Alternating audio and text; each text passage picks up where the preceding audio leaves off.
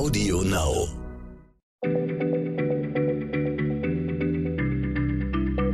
Schneller Schlau, der kurze Wissenspodcast von PM.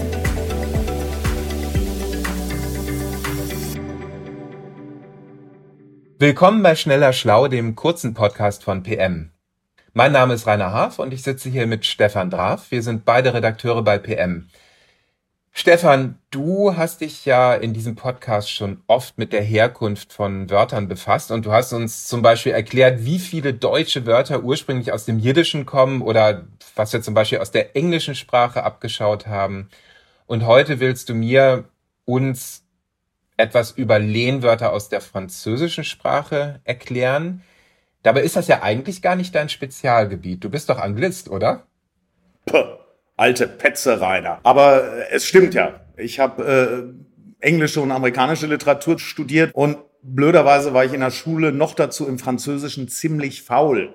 Und deshalb, Rainer, habe ich dich ja vorher gefragt, wie ich die französischen Wörter jetzt ausspreche, damit das einigermaßen richtig funktioniert. Mit den deutschen Wörtern sollte das klappen. Ja, das nehme ich mal schwer an, Stefan. Also mit welchem Wort willst du denn beginnen? Lieber Rainer, mit einem Wort, das ich für eines der schönsten Traurigen in der deutschen Sprache halte. Mutterseelen allein. Das drückt wirklich so schön die komplette Verlassenheit aus, die da drin steckt. Mir läuft es da wirklich immer noch kalt und heißen Rücken runter, wenn ich das ausspreche. Man kann im Übrigen auch an diesem Wort sehen, warum die deutschen Worte, die ihnen wichtig sind, gerne mal mit Mutter oder Vater aufladen so wie Muttersprache oder Vaterland. Ja, ja, da hast du recht. Aber Mutterseelen allein, das klingt so deutsch, dass ich mir überhaupt nicht vorstellen kann, dass das wirklich aus dem Französischen kommt. Ja, Rainer, es kommt aber aus dem Französischen.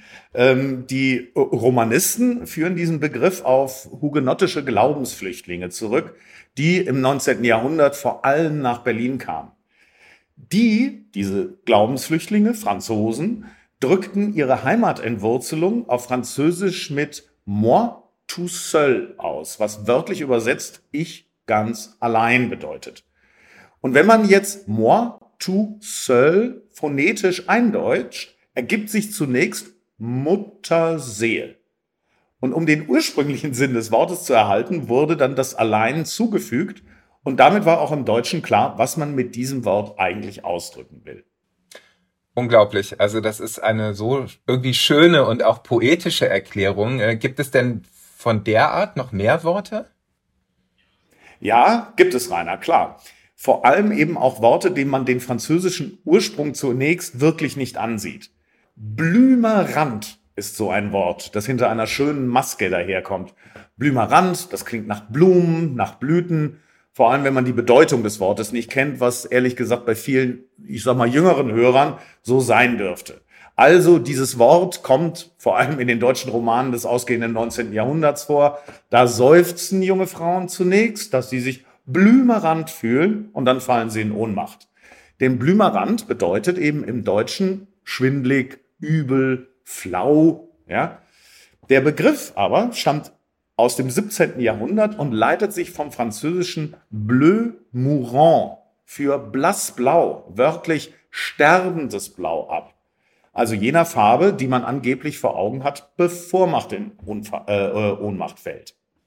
Ja, also klingt total logisch, eine, finde ich, super überraschende Erklärung und ich wäre ganz ehrlich gesagt überhaupt nicht darauf gekommen, auch hier mal wieder dass Blümerand aus dem Französischen kommt.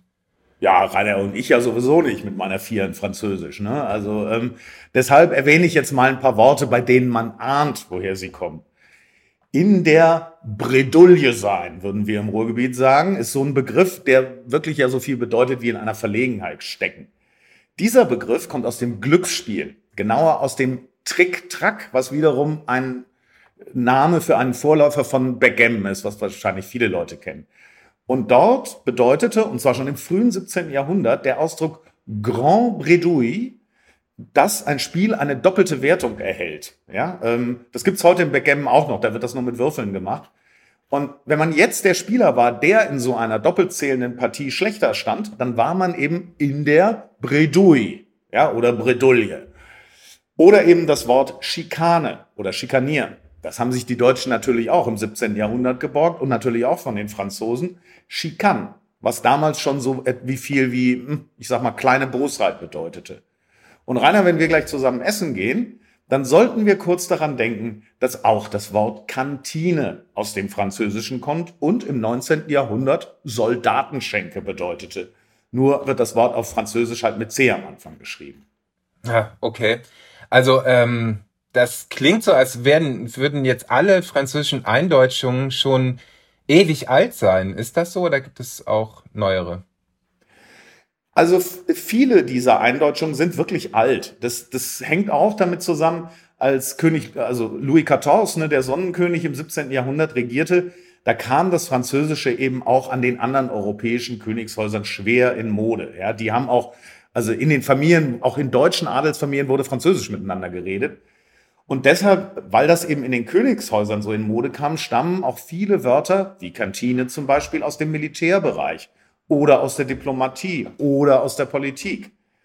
Genauso klar, Vergnügen, Mode, Küche waren eben auch beliebte Bereiche, wo man sich Worte holte. Ne? So Bereiche, in denen man gern feine Lebensart zeigt. Vitrinen zum Beispiel, die Glasschränke, waren damals sehr beliebt und nahm man sich aus dem Französischen. Und das Wort Möbel ist ja auch französischen Ursprungs. Es kommt von Möble und bedeutete schlicht Einrichtungsgegenstand. Hm. Ja, echt interessant, Stefan. Also äh, das, das klingt fast für mich danach, als hätten wir mehr französische Lehnwörter in der deutschen Sprache als englische. Stimmt das?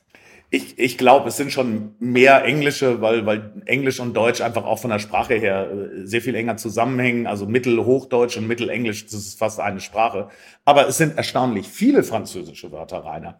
Und das hat auch nicht allen gefallen. Friedrich Ludwig Jahn, uns allen als Turnvater Jahn bekannt, engagierte sich beispielsweise vehement für die Ausmerzung der vor allem französischen Fremdwörter in der deutschen Sprache. Er trat 1815 der Berlinischen Gesellschaft für deutsche Sprache bei, die sich der Erforschung und Reinhaltung des Deutschen widmete. Und das war eben nicht die erste Vereinigung dieser Art. Das gab es schon im 17. Jahrhundert, gab es eine fruchtbringende Gesellschaft, die sich sehr darüber beklagt hat, dass so viele Gallizismen, so nennen Sprachwörter diese äh, Lehnwörter, ähm, dass, die, dass es davon eben so viele gab. Aber ehrlich gesagt, verhindern konnten diese Vereinigungen die neuen französischen Wörter nicht. Und zum Glück sage ich jetzt mal.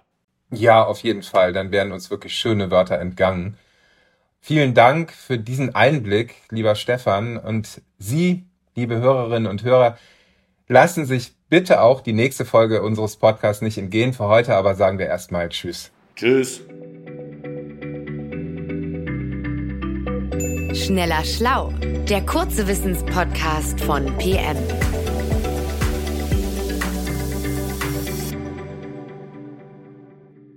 Hey, stopp! Noch nicht ausschalten, den Podcast. Moment, halt! Hier sind Lars und Ivy von Unnützes Wissen. Und wir würden euch recht herzlich einladen, einfach mal bei unserem Podcast reinzuhören, wenn ihr noch nicht genug habt. Wir haben nämlich etliche Fakten für euch.